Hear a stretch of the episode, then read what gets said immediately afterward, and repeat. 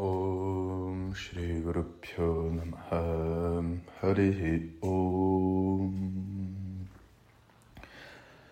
Bom dia pessoal, hoje a gente vai falar sobre as atividades do dia e o impacto que elas têm sobre a mente.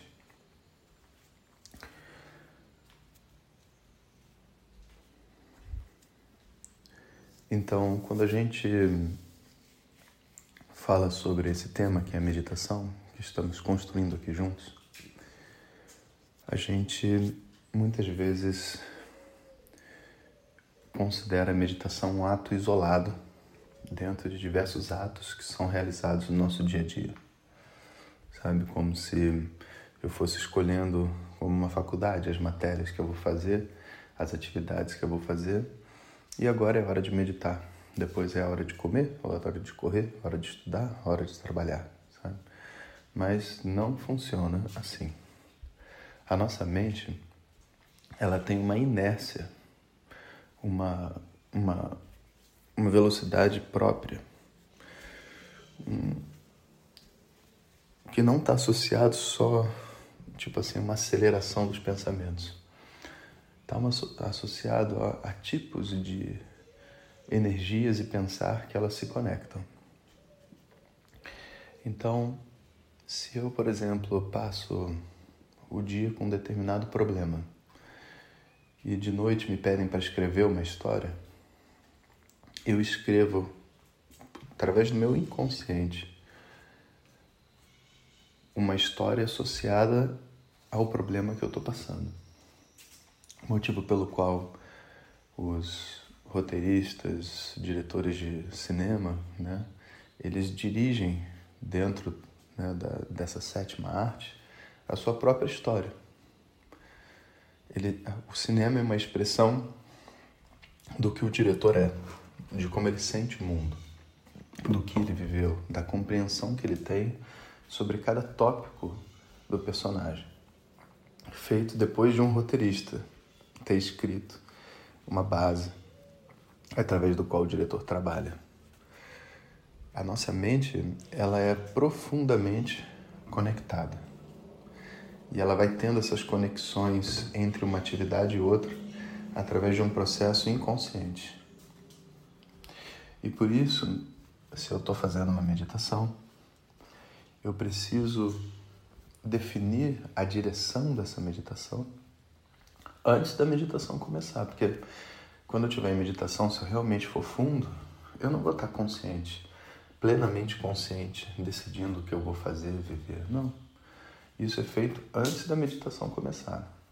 E, por, e, e funciona? Funciona, porque a mente tem uma inércia.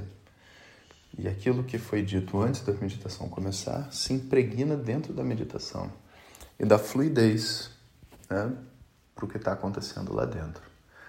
Mas esse ato de decidir o que vai fazer na meditação, ele não é um ato também isolado, onde eu simplesmente, tá, então agora eu digo o que eu quero e entro em meditação. Não. Ele tem que ser uma resolução, ou uma transformação, ou uma expressão do que vem acontecendo dentro da minha mente antes do ato de meditar. Então, a resolução, o sankalpa, que você faz esse contrato com você mesmo quando a meditação começa, ele é uma continuidade dos seus pensamentos. Por isso que a gente não precisa, por exemplo, ao fazer uma oração, né, sair com grandes intenções.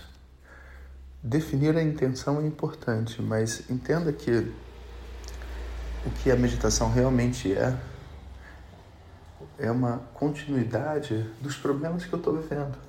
Então, se por exemplo eu estou com um problema sério na minha casa e, e tal, sei lá, brigando com meu marido, com minha esposa, quando eu for fazer minha meditação, eu não tenho como sair de dentro desse tema. Esse é o tema da minha mente. O que eu tenho como fazer é entender que esse é o tema, tomar consciência de que esse é o tema que está dentro de mim e também pedir por ajuda pedir por ajuda em todos os âmbitos que eu acho que eu posso receber. Eu posso pedir para ter mais paciência, eu posso pedir para ser mais amoroso, eu posso pedir para agir diferente, eu posso pedir até mesmo né, para que eu encontre o caminho para fora dessa discussão que eu não consigo encontrar. Então, o ato de definir a intenção antes da meditação é muito importante. E ele só existe de forma plena né, e tal quando você tem essa consciência da continuidade dos movimentos da mente. Então, a gente pode compreender que meditar é muito mais do que o momento que você senta. Meditar é uma, é uma manifestação do ponto de vista de um exercício, de um processo inconsciente ou um processo que você está né, tá adquirindo consciência aos poucos ao longo do seu dia a dia. Então é como se você pegasse é, um pedaço do seu dia e falasse assim: olha, esse pedaço do meu dia eu dedico para simplesmente observar a minha mente e dar a ela a liberdade total de pensar, de sentir.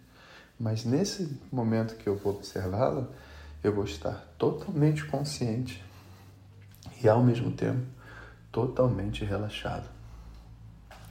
E agora entende, se isso é a proposta de meditação, não é um exercício louco que ficou repetindo uma frase mágica, tipo um mantra, né?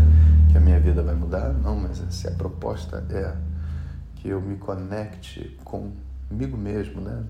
Nesse caso, a minha mente, de uma maneira relaxada e consciente, então esse ato é muito prazeroso. Ele não é um ato de peso, sabe? Porque o peso vem quando, por exemplo, eu quero sair para fazer alguma coisa mas eu preciso ficar sentado.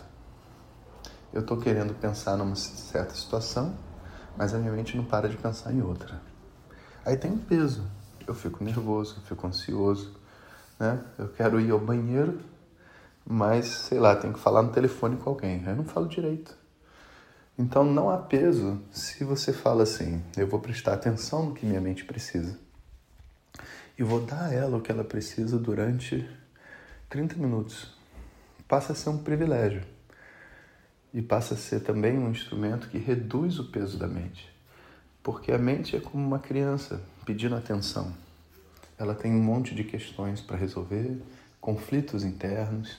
Ela está chorando porque perdeu coisas pequenas que não fazia sentido ela chorar, mas ela é, ela é assim. E se você pega uma criança chorando e você ignora a criança chorando, ela chora mais, ela fica irritada, ela não quer mais se conectar com você. Muitas coisas vão acontecendo, né? Por causa dessa falta de carinho que a gente tem com a gente mesmo, né? Então, o ato de meditar é um ato de muito prazer. Desde que eu compreenda esse fenômeno da continuidade dos pensamentos, uma inércia, sabe? E também isso nos coloca num segundo local, que muita gente diz isso, né, sem compreender o que está falando. As pessoas falam assim: ah, minha vida é uma meditação, sabe? É, meditação em movimento, meditação ao comer, meditação. E, e assim, vamos ser sinceros, né? Você não vai meditar no shopping, meditar conversando com alguém, meditar comendo. Pelo princípio da meditação, pelo princípio do que é meditar. A gente entende que a meditação é quando você se dá um nível de atenção, de relaxamento maior do que o natural no meio das outras atividades. Então, eu posso comer consciente, eu posso falar com alguém consciente, presente, meio que criar um estado de presença. Mas entenda, classicamente isso não é meditação. Mas existe uma coisa muito importante que é o seguinte: a meditação ela não é um, um ato isolado, lembra? Ela tem uma continuidade. Então, o que eu, eu faço no meu dia a dia nutre dentro de mim um determinado estado, maneira de viver e de pensar. E viver uma vida presente, uma vida consciente, não só é algo que faz a vida ficar mais interessante, né? faz o sol fica mais amarelo, o céu fica mais azul, as pessoas serem, sabe, mais expansivas em relação a mim e vice-versa. Mas gera um movimento interno de luz, de conexão, que quando eu sento para meditar, eu vou muito mais longe. Então, algumas pessoas usam esse termo, né? E entendendo que elas estão construindo o estado meditativo da mente ao longo de todo o seu dia, isso é muito, muito positivo. Mas não precisa chamar de meditação, né? Quiser chamar também, eu não me oponho, mas não é. Classicamente não é. Então existe essa essa compreensão. Algumas pessoas usam um outro termo para falar sobre isso. Eles falam a sutilização. Sutilização é complicado, né? Porque o corpo é grosso. Então, como que o corpo grosso se sutiliza? Né? Parece meio contraditório. Né? Ou a mente, que já é sutil, como que ela se sutiliza? Então, esse termo sutilizar, eu não gosto muito. Mas a gente precisa entender o porquê que ele existe. Porque ao viver uma vida mais consciente, plena e presente, eu tenho menos carga emocional.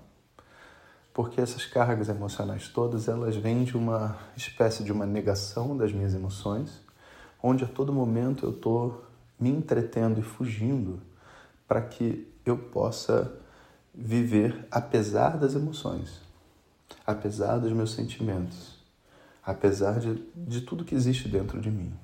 Esse é um movimento normal que a gente aprende da sociedade, sabe? Fazer um monte de coisa, ficar irritado com o peso do dia e no final de semana fazer coisas para me divertir e esquecer a semana. Até que a coisa vira uma bomba relógio, eu não consigo mais dormir, não consigo mais me relacionar, sabe? Ou não consigo mais descansar. Também tem isso, sabe? Não, às vezes não é o trabalho que se torna um problema, às vezes o final de semana se torna um problema. E o trabalho vira fuga. Vai entender. Porque a partir de um determinado ponto, quando eu fico sozinho, eu começo a sentir. Aí eu não quero sentir, eu trabalho mais. Né? E outro é, a partir de um determinado problema, eu vou para o trabalho e sinto tanto que eu não consigo mais trabalhar, só quero me divertir. Né? Tudo cai no mesmo lugar. A mente entupida do ponto de vista emocional e energético. Então, esse sutilizar é dar oportunidade para a mente se despir, soltar o que tem dentro dela. E a gente não espera a meditação para fazer isso. Até, né, sendo muito sincero, quando o entupimento é muito grande, a meditação não dá conta. Você tem que fazer yoga, tem que fazer tai chi, fazer caminhadas na natureza, tem que fazer coisas que tenham um certo nível de velocidade, de movimento, mas que ao mesmo tempo ajudem você a descarregar a mente. Caminhadas, sabe, trilhas, tudo isso ajuda a descarregar a mente. Então, se você é uma pessoa que, vamos supor, vive uma vida de trilhas, né? vive uma vida de caminhadas, de yoga, talvez a gente possa dizer assim também, quando você senta para meditar, a meditação é natural. Você, você fala, pô, nunca imaginei que eu ia conseguir ficar 20 minutos de olho fechado, parado comigo mesmo. Mas você construiu isso ao longo de um, uma vida de trilhas, né? uma vida de yoga. E aí natural, a mente depois ela senta e ela já já já está naquele movimento de ficar com ela mesma. Né? Então, assim, compreendendo esse processo de continuidade dos pensamentos, a gente entende que não só a meditação depende dessas outras atividades e ela precisa ser uma expressão contínua do que eu estou vivendo, mas eu compreendo também que Construir uma meditação é, na verdade, construir uma qualidade de mente ao longo do meu dia, da minha vida. Né? E a meditação ela só vai ser um acelerador de um processo. Então, se queremos aprender a meditar e usar a meditação, na verdade, a gente vai ter que aprender a viver. Esse é o desafio. Como que eu vivo de uma maneira leve, desentupida, sutil, com uma meditação consciente 100% do tempo. Né? Essa construção é a verdadeira construção de um meditador. Quando isso está no lugar certo, a meditação é só, é tipo assim, é só aquele pudim no final do almoço, sabe? Que você fala, ó, oh, que maravilha poder sentar comigo mesmo e viver, sabe, as diferentes qualidades da minha mente. E é nesse ponto que a gente precisa chegar. Então, vamos nessa. Um bom dia a todos. Ariel.